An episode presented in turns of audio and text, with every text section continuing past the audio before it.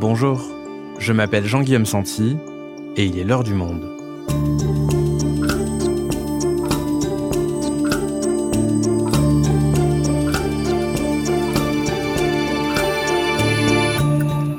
Aujourd'hui, il y a 20 ans, les tours jumelles du World Trade Center à New York étaient percutées par deux avions de ligne. Moins d'une heure plus tard, un autre avion s'écrasait sur le Pentagone. Enfin, un dernier avion qui devait vraisemblablement viser le Capitole s'écrasait près de Shanks en Pennsylvanie après une révolte des passagers qui l'a empêché d'atteindre Washington. 2977 victimes meurent dans ces attaques qui vont changer le cours de l'histoire et façonner ce début de siècle. Guerre en Afghanistan, guerre en Irak, menace djihadiste mondiale, quel a été l'impact des attentats du 11 septembre sur l'histoire contemporaine jusqu'à aujourd'hui? Ces multiples guerres contre le terrorisme n'ont-elles pas in fine renforcé le terrorisme? Rémi Ourdan est grand reporter au Monde, il nous raconte. 11 septembre, 20 ans de guerre contre le terrorisme, un épisode produit par Jeanne Boézek, réalisation Amandine Robillard.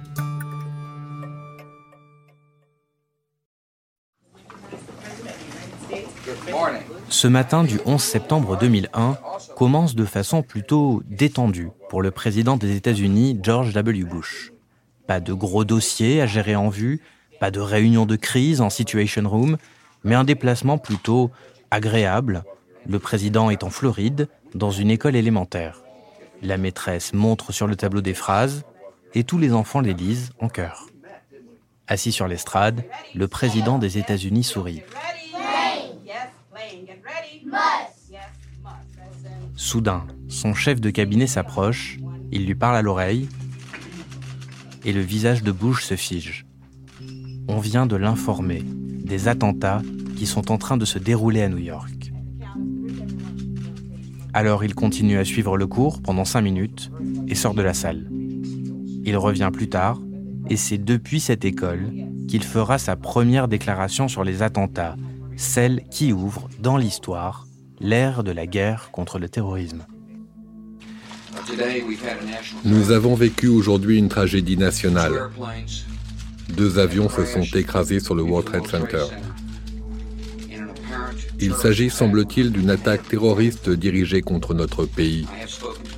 J'ai parlé au vice-président, au gouverneur de la ville de New York, au directeur du FBI et j'ai donné l'ordre que tous les moyens soient mis en place au gouvernement fédéral pour aider les victimes et leurs familles et mener une enquête d'envergure afin que soient recherchés et retrouvés les auteurs de cet acte. Le terrorisme ne sera pas toléré contre notre nation.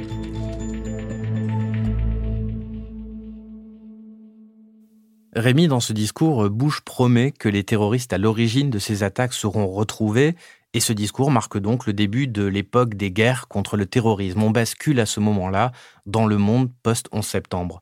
Alors on va faire le point avec toi sur ces différentes guerres. La première, c'est la guerre euh, interne, hein, même si ce terme de guerre a été critiqué, c'est celle du contre-espionnage, des lois sur le renseignement. Est-ce que tu peux nous dire ce que le 11 septembre a entraîné chez les pays occidentaux? Ça a entraîné les États euh, à adopter des arsenaux législatifs, euh, juridiques, qui étaient inhabituels pour des pays démocratiques. Du point de vue de la lutte antiterroriste elle-même, l'Occident est plutôt parvenu à se protéger. C'est-à-dire qu'il y a eu des attentats, la plupart du temps commis par des gens des pays attaqués, des pays en question. Il y a très peu de cas d'infiltration comme euh, l'attaque du 11 septembre. Hein. Il y a trois cas majeurs. l'infiltration des États-Unis le 11 septembre 2001, l'infiltration de Bombay en 2008 et celle de la France, des attaques de Paris du 13 novembre 2015. Et dans tous les autres cas, c'était des terroristes qui venaient des pays attaqués, donc c'était pas des infiltrations d'équipes. Voilà, c'est pas des infiltrations d'unités combattantes constituées à l'étranger pour infiltrer un pays et frapper. C'était des gens qui avaient des profils variés. Certains étaient allés euh, parfois s'entraîner dans des camps djihadistes euh, dans la zone euh, afghano-pakistanaise ou au Yémen ou en Afrique, mais c'était des gens qui étaient chez eux, qui étaient rentrés chez eux, qu'ils soient nationaux, binationaux ou étrangers, c'est des gens qui vivaient dans les pays attaqués et ce ne sont pas des, infiltrations d'unités combattantes. Les pays ont donc plutôt réussi, à part dans ces trois cas majeurs d'infiltration, plutôt réussi à se protéger parce qu'ils en ont euh, évité des centaines, des milliers, et qu'il n'y a pas eu euh, un attentat du type 11 septembre, aussi spectaculaire, aussi majeur, et qui ébranle autant l'Occident.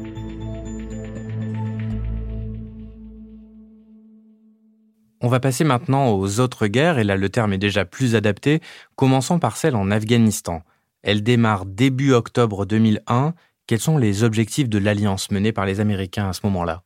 La guerre en Afghanistan d'octobre 2001 démarre parce que Oussama Ben Laden y vit. La deuxième raison, c'est que le gouvernement taliban, qui est au pouvoir à l'époque en Afghanistan, refuse de le livrer aux États-Unis. On a maintenant la confirmation depuis longtemps que les talibans n'étaient pas complices du tout de l'attaque du 11 septembre, mais enfin les talibans accueillent Al-Qaïda et refusent de, les remettre, refusent de se désolidariser. Les États-Unis euh, déclarent la guerre Madame, Monsieur, bonsoir. Ce n'était qu'une question d'heure. Depuis hier, George Bush et Tony Blair avaient été on ne peut plus clairs quant à l'imminence d'une offensive en Afghanistan. Ce soir, l'opération militaire contre les réseaux Ben Laden et les talibans vient d'être déclenchée. Il y a moins d'une heure, les trois principales villes, Kaboul, Kandahar et Jalalabad, ont été attaquées par des avions qui ont lâché plusieurs bombes sur des sites militaires. Dans cette guerre afghane, octobre à décembre 2001, la composante américaine est très, très limitée. Donc ça commence euh, par l'arrivée, on l'apprendra plus tard, d'une équipe de la CIA dans le Panchir.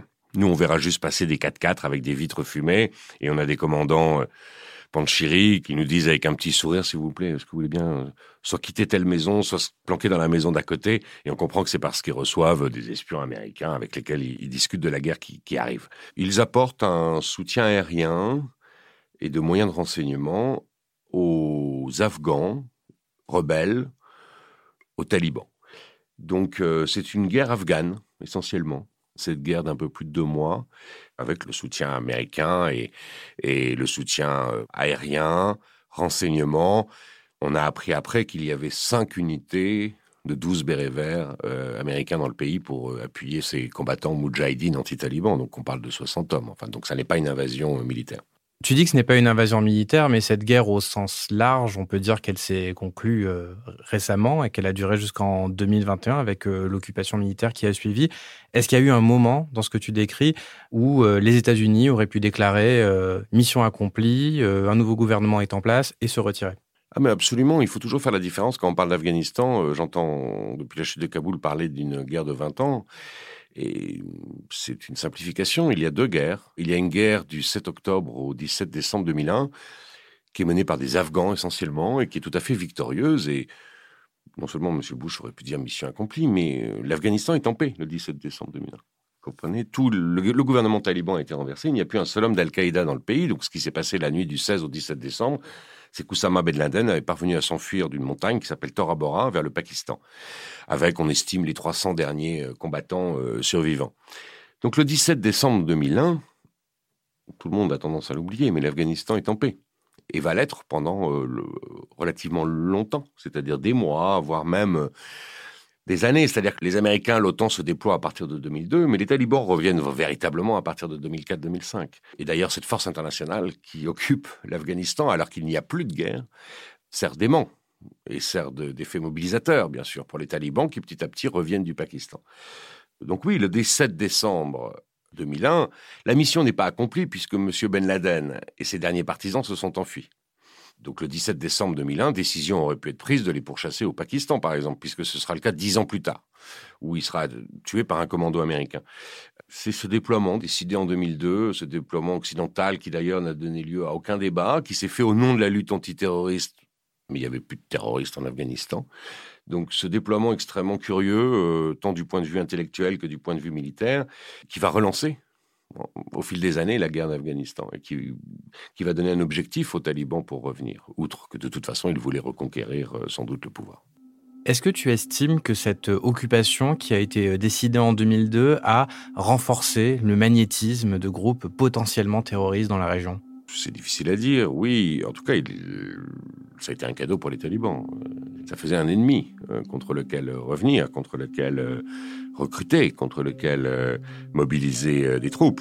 Ayman Dean, qui a écrit ses mémoires depuis qu'il est sorti de son, de son service de renseignement, qui était le MI6 britannique, a fréquenté certains cadres d'Al-Qaïda et il dit dans son livre Je suis sûr qu'Al-Qaïda a perpétré ces attentats, il parle du 11 septembre, pour obliger les Américains à envahir les contrées musulmanes. L'objectif était de provoquer des représailles américaines qui réveilleraient l'esprit du djihad chez les masses populaires.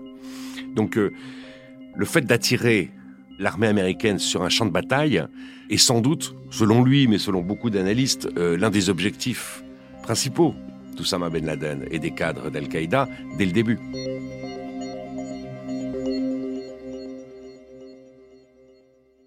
Et alors toi, tu étais sur place à ce moment-là, au moment de la chute de Kaboul. Est-ce que euh, qu'est-ce que tu gardes comme euh, comme souvenir de cette de cette guerre-là?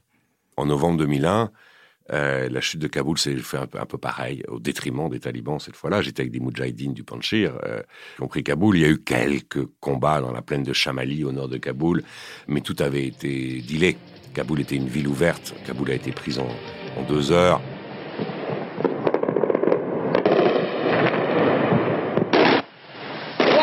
de ce matin, les premiers missiles Tomahawk s'abattent sur Bagdad. C'est la première image de la deuxième guerre du Golfe.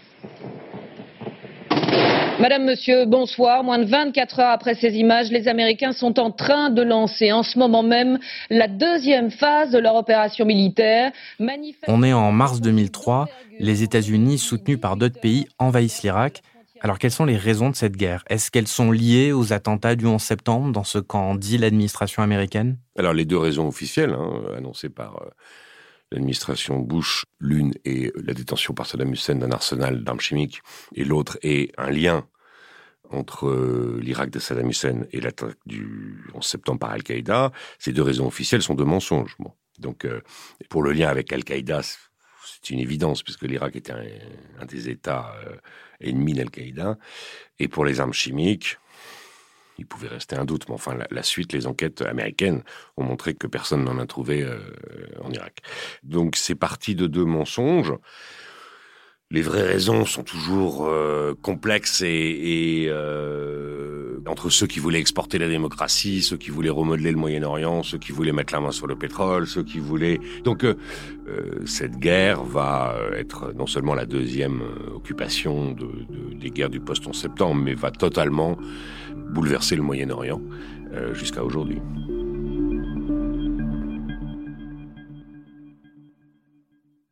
Alors avant qu'on s'intéresse à ces bouleversements profonds de la région, toi tu étais également sur place lors de la prise de Bagdad par les Américains.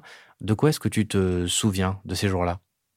Alors moi je suis côté euh, Bagdad, donc du côté gouvernemental attaqué. Euh, donc c'est une invasion qui, à travers le désert relativement rapide. Hein. Elle dure euh, environ trois semaines et à l'arrivée à Bagdad, ce jour-là, je parviens à traverser le No Man's Land, à rejoindre les Américains parce que j'étais en contact avec un collègue qui était avec eux, Laurent Van der Stock, et, donc j'ai pu voir un peu les, deux côtés ce jour-là, c'est-à-dire vivre euh, bah, depuis des mois côté côté irakien, côté Bagdad euh, gouvernemental, rejoindre une unité, c'était les Marines du lieutenant-colonel McCoy, et faire la fin de la journée avec lui. Et cette unité est devenue célèbre parce que c'est l'unité qui a aidé les Irakiens à abattre la plus haute statue de Saddam Hussein du pays. Donc c'est l'unité symbole de la chute de Bagdad et, McCoy, euh, l'homme de la, chute de la capitale irakienne. Ce qui était très intéressant, c'était euh, évidemment de voir la chute, de voir l'arrivée des Américains, avec, euh, avec je dois dire, des Irakiens pas mécontents du tout de la chute de Saddam Hussein, parce que tout le monde avait énormément souffert de son régime. bien sûr, les chiites et les kurdes, mais aussi des sunnites de sa communauté mais qui à aucun moment n'imaginait que les Américains n'allaient pas repartir. Alors justement, cette euh, occupation qui suit ses premières opérations, euh, quelles conséquences elle a sur la déstabilisation du pays et de, et de la région? Vous savez, la guérilla qui officiellement euh, démarrera un an plus tard avec la première bataille de Fallujah en avril 2004, en fait démarre trois semaines après la chute de, de Bagdad et de Saddam Hussein, dans ce même village de Fallujah, des parents d'élèves manifestent pour la réouverture d'une école. Tout simplement parce que ça va, c'est la fin des vacances, ça va être la rentrée scolaire. Donc c'est pas une unité de la 82e hum, aéroportée qui occupe l'école répond à cette manifestation euh, par des tirs de mitrailleuses. Tue plusieurs personnes, en blesse d'autres. Et cette nuit-là, trois grenades seront jetées euh, par-dessus le grillage dans la base américaine à côté de Fallujah. C'est le premier acte de guérilla. Et c'est dès avril 2003. C'est-à-dire que le simple fait d'occuper ce pays porte en lui les germes de tout, ce qui va se passer. Donc la guérilla euh, par la communauté sunnite, ensuite l'arrivée des djihadistes qui vont entraîner une partie de ces sunnites euh, dans le djihad, la stratégie de contre-insurrection mise en place par les Américains, et tout ça amenant quand même, bon, il y a eu un retrait en 2011 sous Obama, mais ce retrait de 2011 euh, a conduit aussi à favoriser l'émergence de Daesh et les Occidentaux seront obligés d'y retourner. L'histoire d'Irak est loin d'être finie. Et c'est ça un peu le paradoxe de ce, de ce conflit en Irak, c'est que la guerre contre le terrorisme, avec l'émergence, tu viens de le dire, de, de Daesh euh, après le retrait américain, on peut dire qu'elle a in fine renforcé le terrorisme Ces guerres euh, américaines, en Afghanistan et en Irak ne sont absolument pas de la lutte anti-terroriste. Euh, ce sont des guerres de beaucoup plus d'ampleur qui ont tourné à des combats anti-insurrectionnels, donc anti-talibans d'un côté et anti-guérilla sunnite irakienne de l'autre. Je ne juge pas s'ils sont légitimes ou pas, mais enfin qui n'ont rien à voir avec la lutte antiterroriste à partir du moment où ces gens-là ne faisaient pas d'attentats à l'étranger, jamais. On a fait le point, Rémi, sur euh, toutes ces guerres qu'a déclenché le 11 septembre. Alors, on en parlait un tout petit peu au début de cet entretien. Qu'est-ce qui a changé, peut-être profondément, du côté américain, notamment sur le plan législatif? Euh, Il y a eu trois décisions de loi d'exception. D'abord, la détention secrète des ennemis combattants, donc euh, ces gens qui on a évité d'appeler prisonniers de guerre pour ne pas avoir à respecter les conventions de Genève. Ensuite, la pratique de la torture dans les interrogatoires et ensuite la création du camp de Guantanamo pour accueillir ses ennemis combattants. Ces lois d'exception ont en quelques années sans doute considérablement euh, changé euh, les méthodes en vigueur aux États-Unis, même si depuis la détention secrète et la torture ont été abolies. Ça a en tout cas entraîné cette mentalité de, tout est permis et on sort du droit international. Et aujourd'hui, Enfin, on a vu que dans ces guerres, bien au-delà de ces quelques lois d'exception, les États sont sortis du droit international, enfin notamment les États-Unis, euh, à de multiples reprises, lors des guerres d'Afghanistan et d'Irak. Le droit international, en fait, n'a plus jamais été respecté dans ces conflits. Il l'est rarement hein, dans les guerres, mais euh, là, c'est des guerres menées par des pays démocratiques en réponse à des djihadistes. Donc, euh, certains estimaient que peut-être elles auraient dû respecter davantage le droit international. Ça ne l'a pas du tout été, et le ton avait été donné par ces lois d'exception. Euh, dès après le 11 septembre par l'équipe de, George Bush. Et puis alors l'autre aspect, c'est bien sûr toutes ces lois sur la surveillance, euh, alors qui elles ne sont pas des lois d'exception, qui sont des lois euh, classiques adoptées par des parlements euh, au fil du temps, et, on aboutit à dans certains pays, enfin dans les principaux, dans les principales puissances, à une surveillance de plus en plus généralisée de la population, des civils et non pas des ennemis. Et ces lois qui ont été au début très discutées, euh, qui ont entraîné des polémiques, le sont quasiment plus aujourd'hui. Elles passent euh, comme une lettre à la poste, comme on dirait, sans créer de débat. Et ces lois-là ne sont pas d'exception et sont a priori euh, là pour durer et ont un impact très fort, je pense, sur nos sociétés. On a fait le point, Rémi, sur toutes ces guerres qu'a déclenché le, 11 septembre. On en parlait un petit peu au début de, de cet entretien. Qu'est-ce qui a changé dans les valeurs fondamentales des États-Unis et de l'Occident avec le, 11 septembre. Du point de vue fondamental des valeurs, évidemment, on ne peut pas le, prouver, et nous, on est journalistes, on travaille sur la réalité des faits, mais personnellement, je, pense que 20 ans après le 11 septembre, il n'est pas euh, totalement délirant d'affirmer qu'aujourd'hui, les grands textes qui régissent notre vie internationale, en tout cas qui régissent les valeurs qui devraient être celles de notre vie internationale, comme la Déclaration universelle des droits de l'homme, comme les conventions de Genève, ne seraient pas adoptées. Ça semble clair, c'est-à-dire que tous les jours à l'ONU, ce genre de texte est refusé, ce genre de, de valeur n'est plus incarné. Tu disais que ça avait changé, que désormais tout est permis quelque part dans ces guerres. Est-ce que ça veut dire que les valeurs des États-Unis et de l'Occident ont été bouleversées? C'est-à-dire qu'il y a eu à deux époques, euh, juste après la Seconde Guerre mondiale, et puis ensuite après la guerre froide dans les années 90, deux périodes dans l'histoire qui ont donné lieu quand même à des grands textes, à des tentatives de poser des nouvelles valeurs. Donc euh, la première fois, c'était après euh, le carnage de la Seconde Guerre mondiale et le génocide. Et la deuxième fois, c'était porté par la vague de la chute du communisme, et on pensait de la fin des totalitarismes. Voilà. Aujourd'hui, enfin depuis 20 ans, le monde est redevenu ce qu'il était, c'est-à-dire euh, des États qui défendent leurs intérêts, euh, qui mentent, qui adoptent des lois d'exception, qui ne respectent absolument jamais le droit international. Et ça vaut aussi pour nos pays démocratiques, pas seulement pour des régimes totalitaires ou autoritaires. Nos pays ne respectent pas le droit international dans toutes ces guerres. Et des textes portant, oui, des grandes valeurs euh, à vocation universelle, comme il y a pu y avoir entre 45 et 48, ou comme il y a pu y avoir dans les années 90, ne serait sans doute pas adopté aujourd'hui. Merci Rémi. Merci.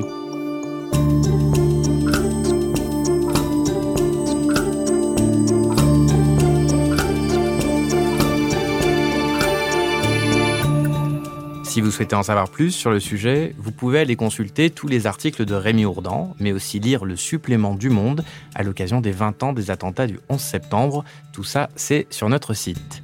C'est la fin de l'heure du monde, le podcast quotidien d'actualité proposé par le journal Le Monde et Spotify. Pour ne rater aucun épisode, vous pouvez vous abonner gratuitement au podcast sur Spotify ou nous retrouver chaque jour sur le site et l'application lemonde.fr.